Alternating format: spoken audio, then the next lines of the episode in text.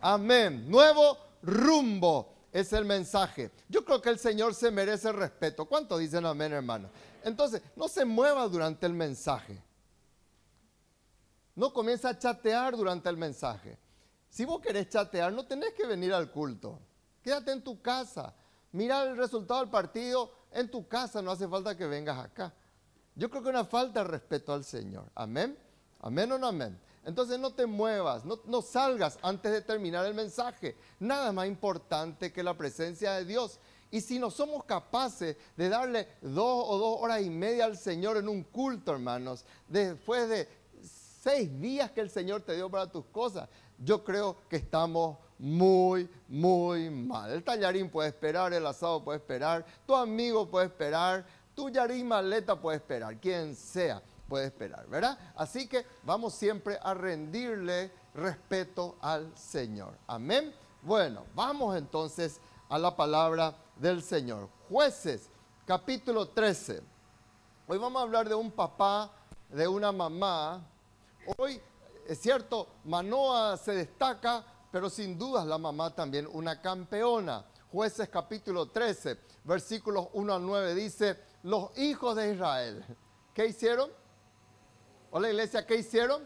Volvieron a hacer lo malo. Qué triste, ¿verdad? Volvieron a hacer lo malo. Quiere decir que ya hicieron antes cosas malas y aún siendo el pueblo de Dios, aún conociendo los preceptos de Dios, volvieron a hacer lo malo ante los ojos de Jehová. Y Jehová los entregó en mano de los filisteos por 40 años. Y había un hombre de Sora, de la tribu de Dan, el cual se llamaba Manoah y su mujer era estéril y nunca había tenido hijos. A esta mujer apareció el ángel de Jehová y le dijo, he aquí que tú eres estéril y nunca has tenido hijos, pero concebirás y darás a luz un hijo.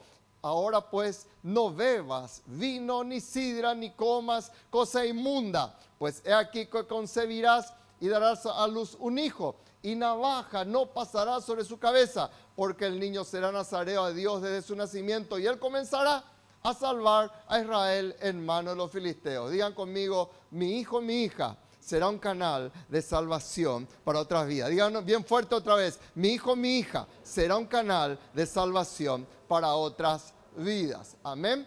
Y la mujer vino, qué lindo, ¿verdad? Contarle cosas lindas al marido, ¿verdad? Amén. ¿Qué vino a hacer?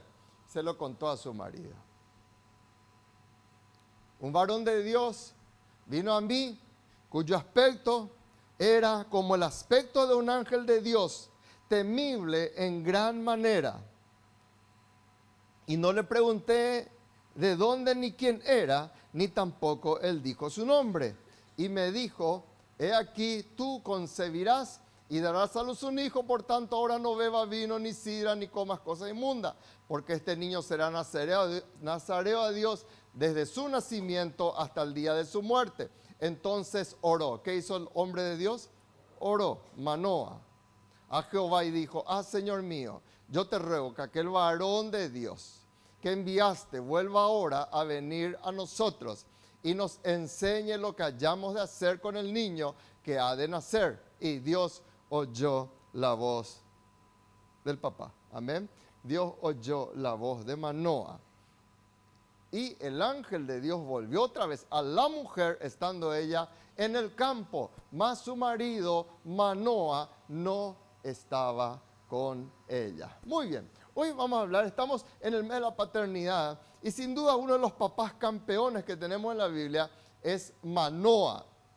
Estamos en el mes del Congreso y estamos mirando para que intencionalmente también nosotros nos enfoquemos en milagros, en victorias. Porque si nosotros no hacemos nada, no hacemos nuestra parte, nada va a ocurrir. ¿Verdad? Pues yo tenemos que hacer nuestra parte para que Dios haga la suya. Y aquí tenemos el caso de Manoa.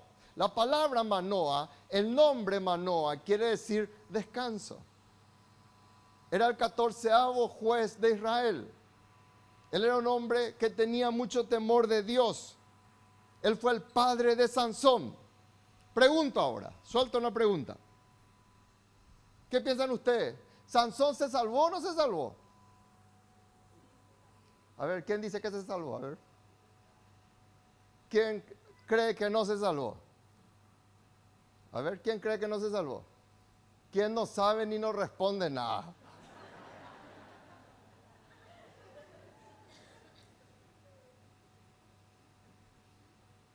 Sí, se salvó Sansón. De hecho que en Hebreo 11:32 él figura entre los héroes de la fe. Sansón se arrepintió, murió, se arrepintió y murió, pero se salvó. Bueno, es entre paréntesis para dejar bien en claro eso, ¿verdad? De repente uno diría, yo jamás le pondría a él como un héroe de la fe, a él o a Raab, ¿verdad? Imagínense, pero ahí están ellos entre los héroes de la fe. ¿Mm? Amén. Bueno, Dios le apareció de repente a Manoa, le apareció también a su esposa. Era algo conocido como una teofanía.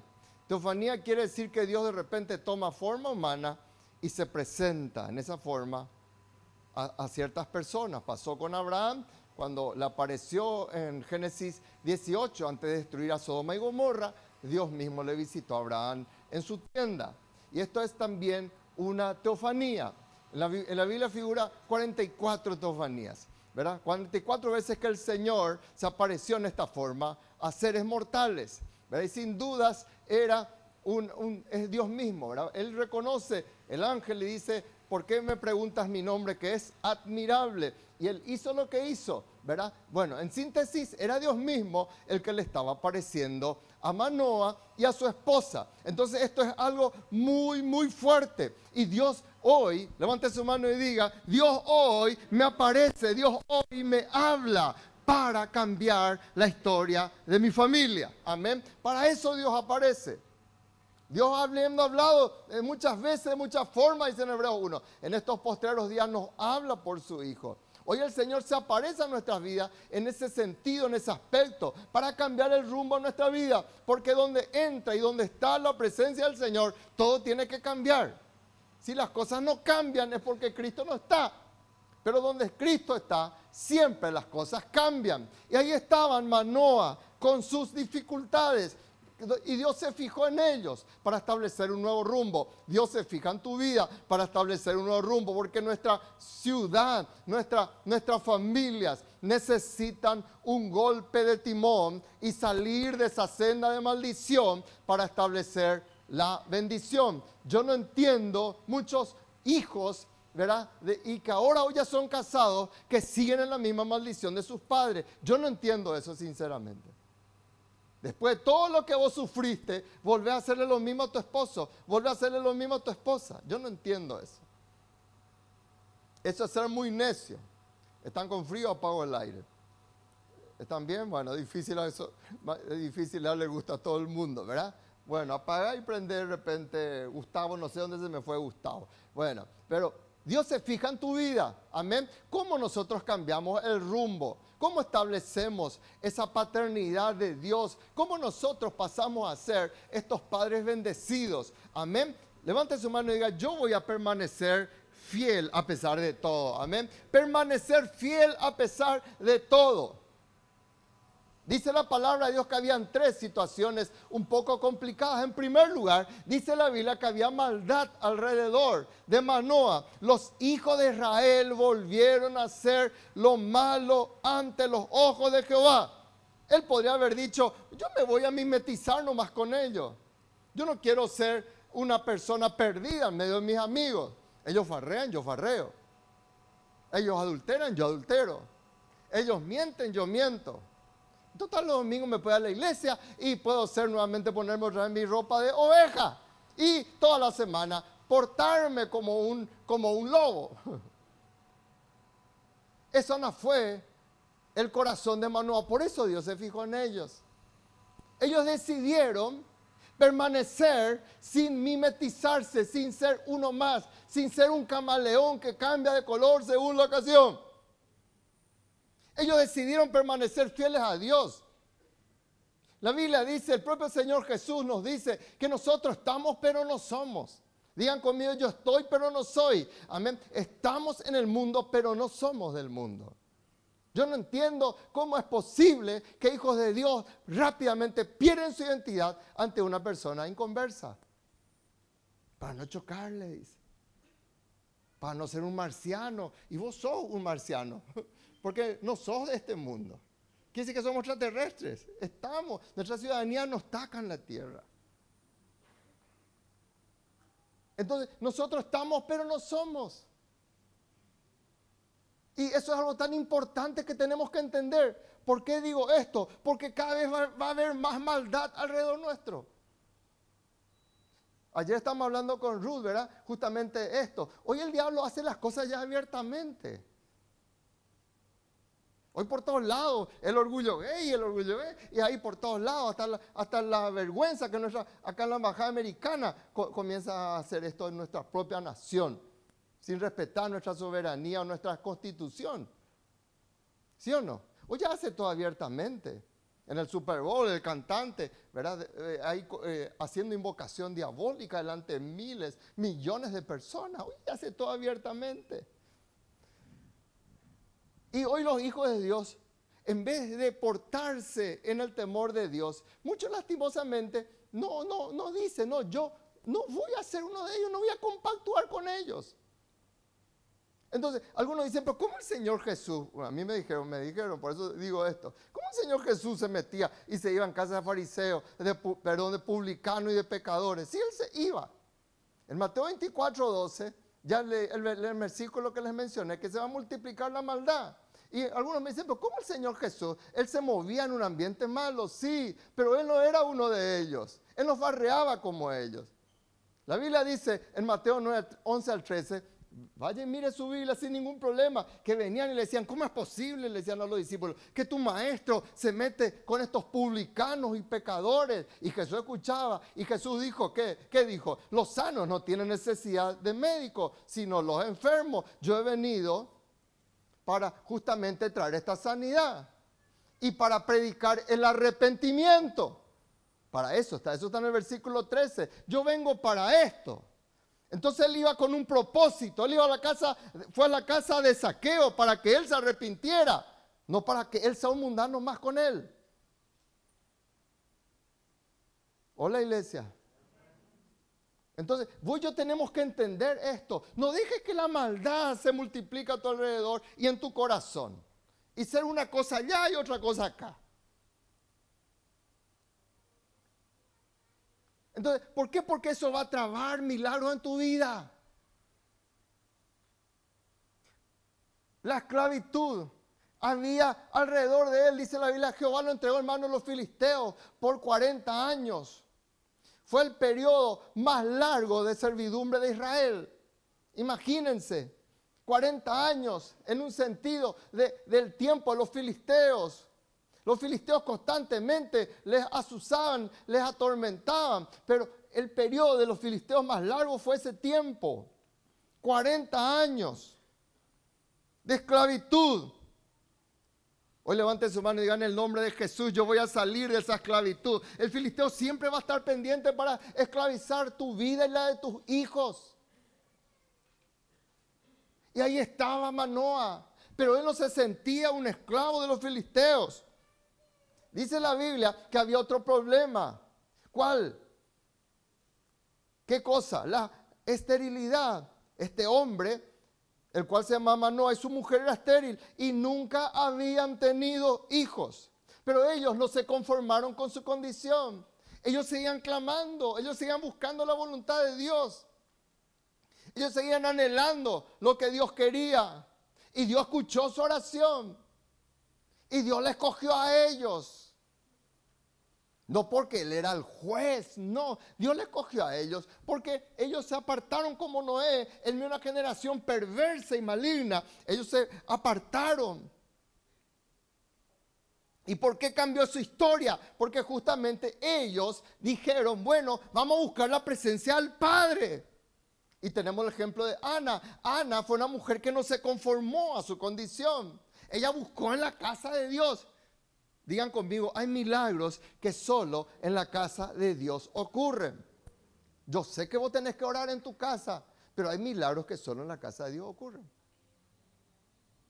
Ana se embarazó en la casa de Dios en un sentido espiritual y después, bueno, se embarazó físicamente, pero espiritualmente ella recibió ya su sanidad en la casa de Dios. Por eso es tan importante congregarse. Por eso Dios dejó, como un PC de bendición, dejó su casa. Amén. Entonces, yo quiero proclamar que toda esterilidad va a salir de nuestras vidas. Levante su mano y diga, en el nombre de Jesús, yo echo fuera de mi vida toda esterilidad espiritual, emocional, física, financiera, fuera de mi vida. En el nombre de Jesús, tu semilla germinará y lo que has sembrado germinará, porque Dios no es injusto para olvidar el trabajo de amor que has hecho sirviéndole a los santos y sirviéndoles aún dice en Hebreos 6:10. Dios no es injusto. Y comenzó a orar. Entonces, de repente ahí tu célula no crece, de repente estás ahí, decirle, Señor, yo no quiero ser un estéril espiritual. Yo no quiero ser una persona estéril emocional, siempre pichada, siempre enojada, siempre cabizbajo, siempre herido, siempre deprimido y deprimido.com siempre anda. Corta ya eso. Vos no fuiste llamado para dar lástima. Dios te mostrará la senda de la vida porque en su presencia hay plenitud de gozo y delicia a su diestra para siempre. Segundo, una persona que quiere establecer un nuevo rumbo entiende el orden de Dios. Digan conmigo, mi familia tiene que tener el orden de Dios. Dice la Biblia que primero el ángel se le apareció a la mujer. ¿Qué hizo la mujer? Rápidamente ella dijo, este es un mensaje que tiene que saber mi esposo.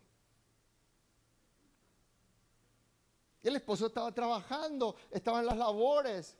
Y el ángel se le apareció y comenzó a hablarle y le dijo, vos vas a cortar tu esterilidad, yo te voy a dar un hijo, Dios te va a dar un hijo. Entonces ¿Qué pasó? Ella se fue y le cuenta a su esposo y le dice, me apareció y me dijo esto y esto. Y cuando leímos ya, ahí él, él, oró a Manó, él oró y dijo, Señor, por favor, acá está en, en el versículo 11, 8, 3, a ver dónde está. A esta mujer apareció el ángel tú eres estéril, nunca has tenido hijos. Y después más no escuchó eso. Y él comenzó a orar. Él dijo, yo también quiero que me aparezca a mí. Gloria a Dios. Él podría haber dicho, ya está bien que le haya dicho a mi esposa.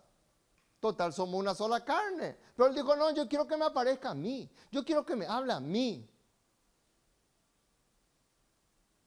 Y oró y le escuchó al Señor.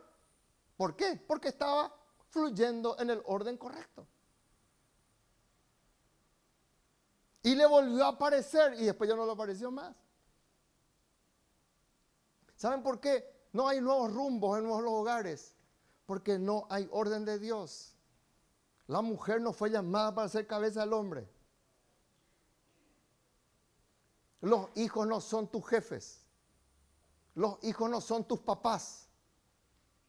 No puede ser que un hijo gobierne el hogar nuestra familia no puede ser una cooperativa en donde todos opinan y donde, o una SA en donde todos tenemos la misma cantidad de acciones y todos tenemos el derecho de opinar en la mesa del directorio porque todos... no, no es así. Nuestras familias tienen que fluir en el orden de Dios. ¿Cómo es posible? Y ustedes me están escuchando hace mucho tiempo que estoy hablando de esto. ¿Cómo es posible que hayan hogares en donde los padres le tienen miedo a los hijos?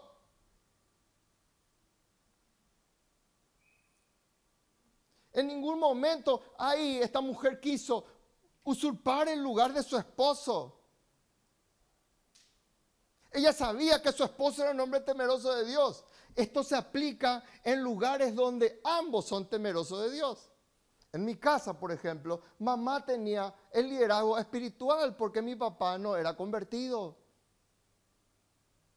Y si yo hoy estoy aquí parado es por una mujer que se plantó.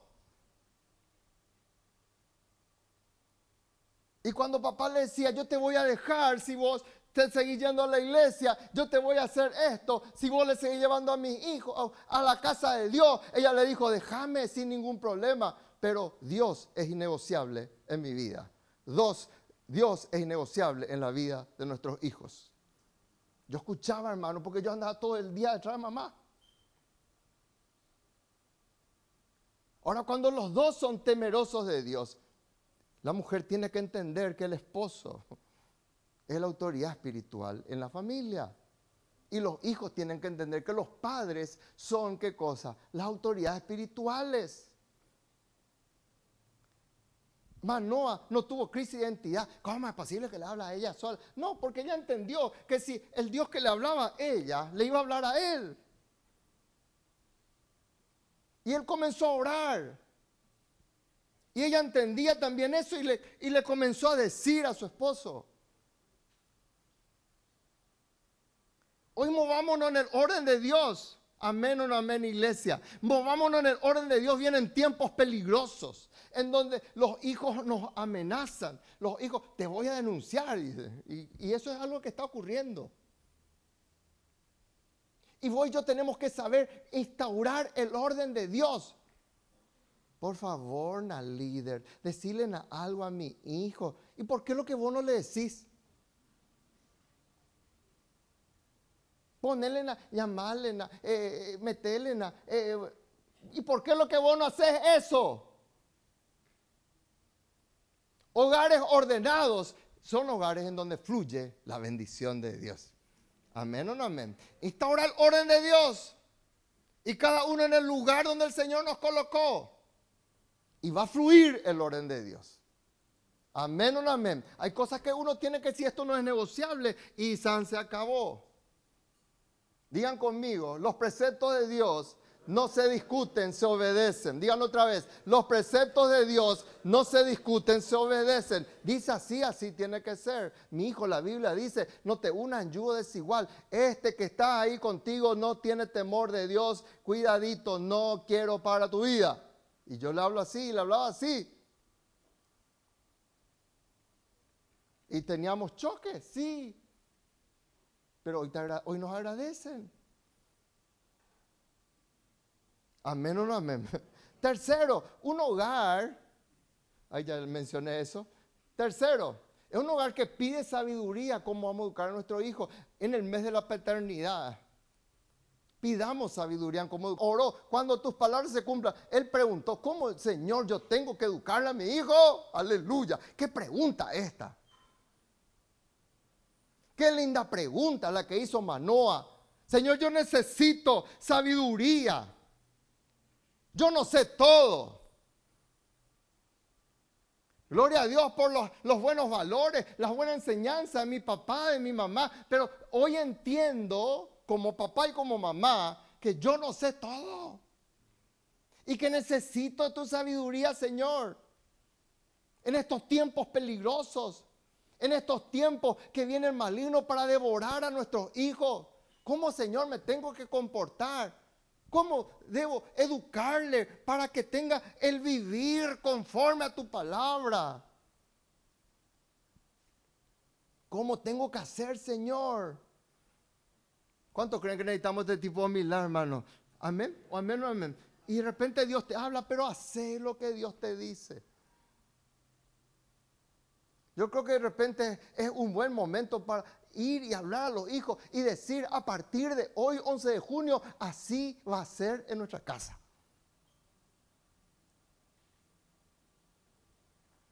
No le gustó eso, ¿verdad? Estuvo taquilla alta eso, ¿verdad? Pero es así. Porque el hijo consentido avergüenza al padre. Pero el hijo corregido te va a amar más después y se van a liar todo por vos. Porque te aman y te valoran. Entonces, vamos a pedir sabiduría a Dios. Pero yo no sé, yo vengo a un hogar totalmente disfuncional, dicen algunos. Yo vengo a un hogar en donde era un tiro al aire. Si yo te cuento quién era mi papá, si yo te cuento quién era mi mamá, ¿Me vas a entender, pastor? Entonces yo acudo a Dios, hermanos. Vos no estás solo, vos no estás sola. Vos tenés palabra de Dios.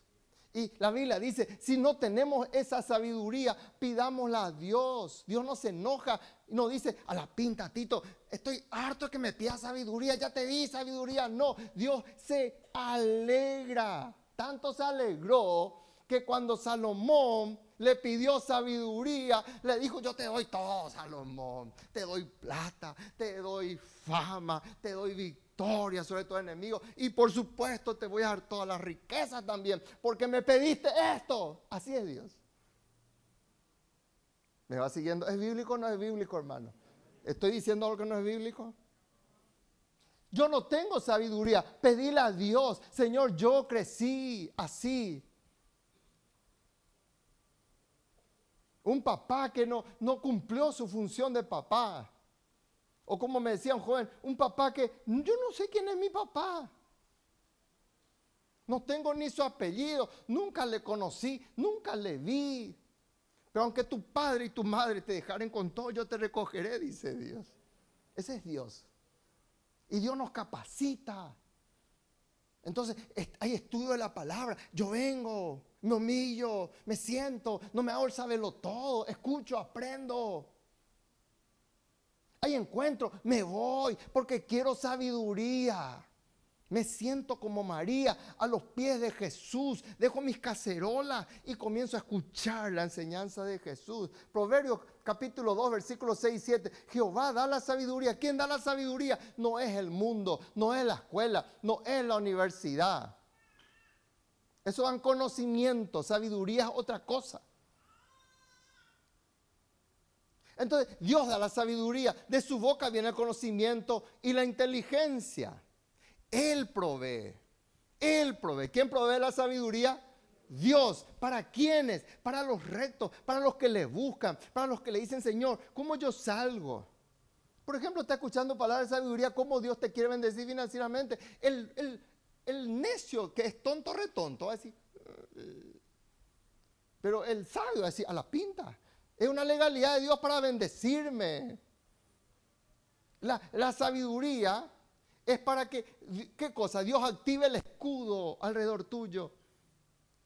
Porque todos le temen a una persona sabia, hermanos. Todos le respetan a una persona sabia. Dios activa el escudo suyo. Y puede decir lo que sea, pero sabe que se está metiendo con una persona sabia. Y tus hijos saben también si su papá es sabio o si su papá es un tilingo. Saben también. O si su mamá eh, se burla de todo, se ríe de todo, eh, toma mofa todo. Pero cuando se sienta y busca sabiduría, le da la sabiduría de Dios. Aleluya. Porque y se activa el escudo de Dios alrededor de tu vida. Tus compañeros de trabajo saben Acá hay una persona sabia, a él podemos acudir, vamos a encontrar consejos, es el sabio. Y normalmente los sabios siempre están muy ocupados.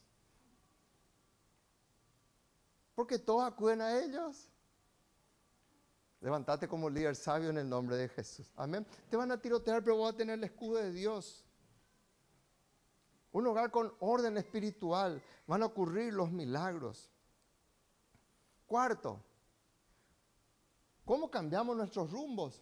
Con nuestra generosidad. Ya no leímos esa parte, pero cuando apareció ahí el ángel del Señor, el Señor mismo apareció. Manuel le dice, por favor, déjame eh, un ratito. Yo quiero ir a traer un cabrito, quiero ofrecer un sacrificio. ¿Quién le dijo eso a Manoa? Nadie. Ni el ángel le pidió, le dijo, yo no voy a comer contigo pero él de su corazón, porque es el ADN, el Hijo de Dios. El ADN de Cristo es dar. Dio su vida.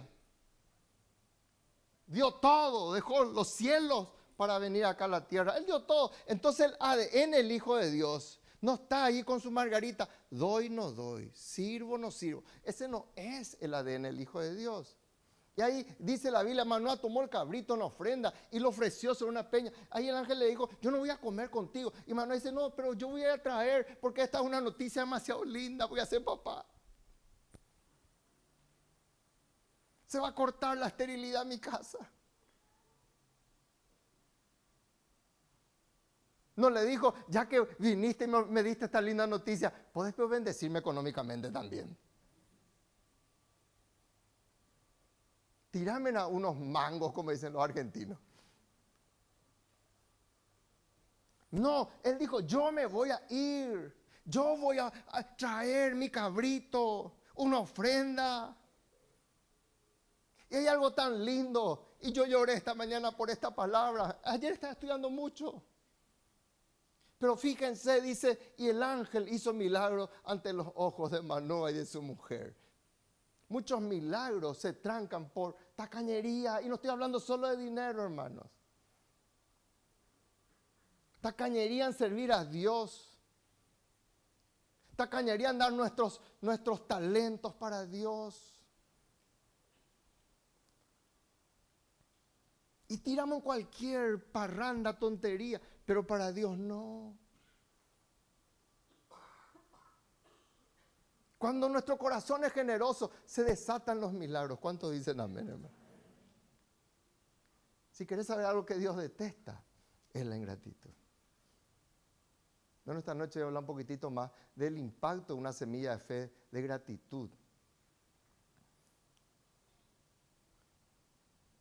Y Manoa quería cambiar el rumbo de su familia. Y él lo dijo, no, yo si esto me piden, yo no me voy a convertir, yo no voy a hacer esa iglesia, no. Así habla el avaro y el perdido.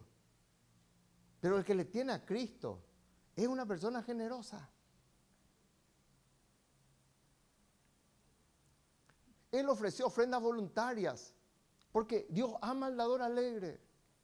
La Biblia dice que cuando yo soy generoso, solo pienso en generosidad. ¿En qué yo pienso? Y por esa generosidad Dios te va a recompensar. Dios te va a exaltar, Dios te va a bendecir. En Lucas 6, 38 dice, da y se os dará. Entonces, qué importante, hermanos, es tener este corazón. No porque sea una ley, sino porque nace en mi corazón. Saqueo se convirtió, él dijo, yo devuelvo todo lo que robé. No tengo cómo saber todo. Doy cuatro veces más, Señor. Y ahí sale la sentencia. Hoy se convirtió verdaderamente este tipo, dijo Jesús. Versión Tito, ¿verdad? Este personaje se convirtió hoy. Hoy llegó la salvación a esta casa. ¿Saben qué? Fácil ser generoso de repente con nuestra familia y le damos lo mejor allí. Pero con Dios, con los demás, cambiemos el rumbo. Amén. Y por último, hermanos, una persona que quiere establecer un nuevo rumbo en su familia no tiene inconvenientes en humillarse. Versículo 20. Aconteció que cuando la llama, porque el ángel comenzó a hacer milagros y comenzó a subir la llama. Y subió algo grato en la presencia de Dios. Y el ángel de Jehová subió en la llama. Y el gran juez de Israel, cuando vio esto, se postraron. ¿Dónde dice? Sobre el mármol, sobre el granito, sobre, sobre la tierra. Y dijeron, sí Señor, vos sos el Dios. ¿Saben por qué hay muchas cosas que no ocurren en la vida de los hijos?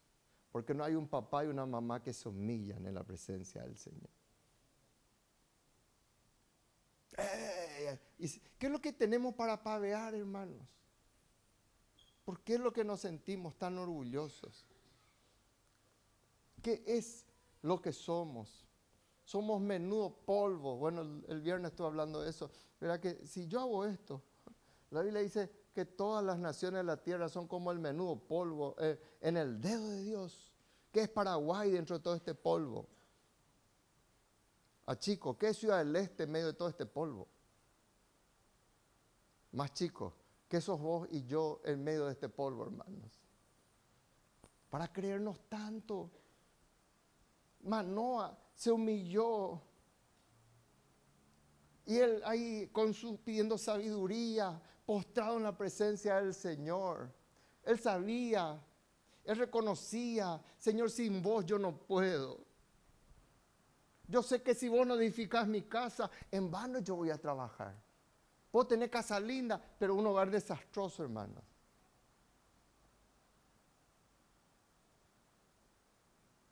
Pero si Dios edifica mi casa, mi casa no solamente me dará un techo para protegerme, yo tendré un hogar bendecido, porque el hogar no se puede comprar. La casa sí, pero el hogar no. Un hogar bendecido. Amén. Todo fluyendo en el orden de Dios. Para la gloria y la honra del Padre. Como conclusión, en Cristo, digan conmigo, en Cristo yo puedo cambiar la historia de mi vida y de mi familia. Digan con más convicción allá arriba ahora, en Cristo yo puedo cambiar la historia de mi vida y de mi familia. Yo quiero decir que Dios va a recompensar a los corazones generosos. Dios te va a exaltar. El generoso en servir, el generoso en dar, el generoso en... Eh, van a venir la gente, hermanos, en estos días. Hoy desde las 5 de la mañana me sonaba el teléfono. Pastor, ¿hay lugar para mí? De pastores. ¿Será que seremos generosos en darle nuestro asiento a otras personas si hace falta? ¡Eh, acá!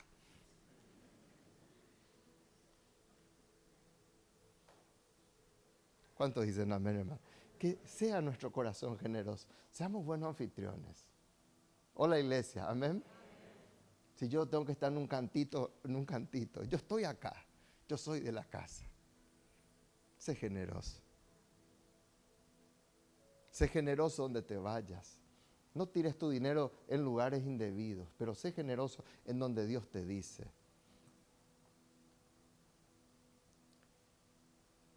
Levante su mano y diga en el nombre de Jesús. Ahora comienza a orar por un milagro para que caiga y salga toda esterilidad. Ahora, ahora, ahora. Comienza a orar. Levanta tu mano. Ora en el nombre de Jesús. Señor, salga toda esterilidad. Salga en el nombre de Jesús. No quiero ser. Dame hijo, me muero. Se fue, le clamó a Jacob, su esposa. Oró en un lugar equivocado, pero Dios igual le dio porque vio que esa mujer quería ser madre y quería no morir con su esterilidad. Hoy decirle, Señor, dame hijos o me muero. Yo quiero tener una gran prole espiritual, que cuando me vaya a los cielos yo pueda, no sé, silbar de repente y aparezcan todos mis discípulos allá conmigo, para la gloria del Padre. Yo quiero, Señor, y acá dejo un pensamiento, hermanos. Dios te llama para que te levantes como padres de campeones y no como padres de pecadores. Esto me chocó esta mañana cuando recibía de Dios. Nuestros hijos tienen que ser campeones de Dios, campeonas de Dios. Nuestros hijos no fueron llamados para ser pecadores y voy a luchar por ellos y voy a hacer lo que tengo que hacer. Voy a rectificar y decir fue por mi culpa. Si hay algo que hay que rectificar. Tus hijos están esperando ese pedido de perdón. Y cuando eso ocurriere, vendrá un gran milagro en tu casa. Vendrá un gran milagro en la vida de tus hijos. De decirles, yo fallé, yo me equivoqué, yo fui muy displicente, yo fui muy, que una persona que sé de todo, perdón. Levántate como padre. Yo quiero proclamar que te vas a levantar como un padre, como una madre de campeones del Señor. ¿Cuántos levantan su mano y dicen, amén Señor? Dice la Biblia que Dios le levantó a Sansón para salvar a Israel. Dios va a levantar tu generación para que sean canales de salvación para el Señor. Pónganse de pie, por favor. ¿Cuántos van a dejar entrarle al Señor en sus casas? ¿Cuántos dicen amén? Vamos iglesia, respóndanme algo por favor. ¿Cuántos dicen yo, yo, me voy a levantar en el nombre de Jesús? Yo me voy a levantar en el nombre de Jesús. Voy a establecer el orden de Dios con mi esposa. Voy a establecer el orden de Dios con mi esposo. Voy a establecer el orden de Dios con mis hijos. Voy a establecer como dice la palabra del Señor. Voy a establecer el orden de Dios con mis nietos, como tiene que ser. Porque yo quiero moverme en ese orden de Dios. Yo anhelo lo mejor de Dios. Si yo les hiciera una encuesta a los padres aquí y les preguntara cuántos quieren lo peor para sus hijos, yo no creo que vos digas yo, yo y pases adelante. La esencia del Padre es anhelar lo mejor para nuestros hijos. Y en ese error de querer darle lo que nosotros no tuvimos de chicos, hemos caído en muchas aberraciones bíblicas. Y le consentimos. Hoy, hoy tenemos que decirle, Señor, perdónanos, perdónanos, perdónanos.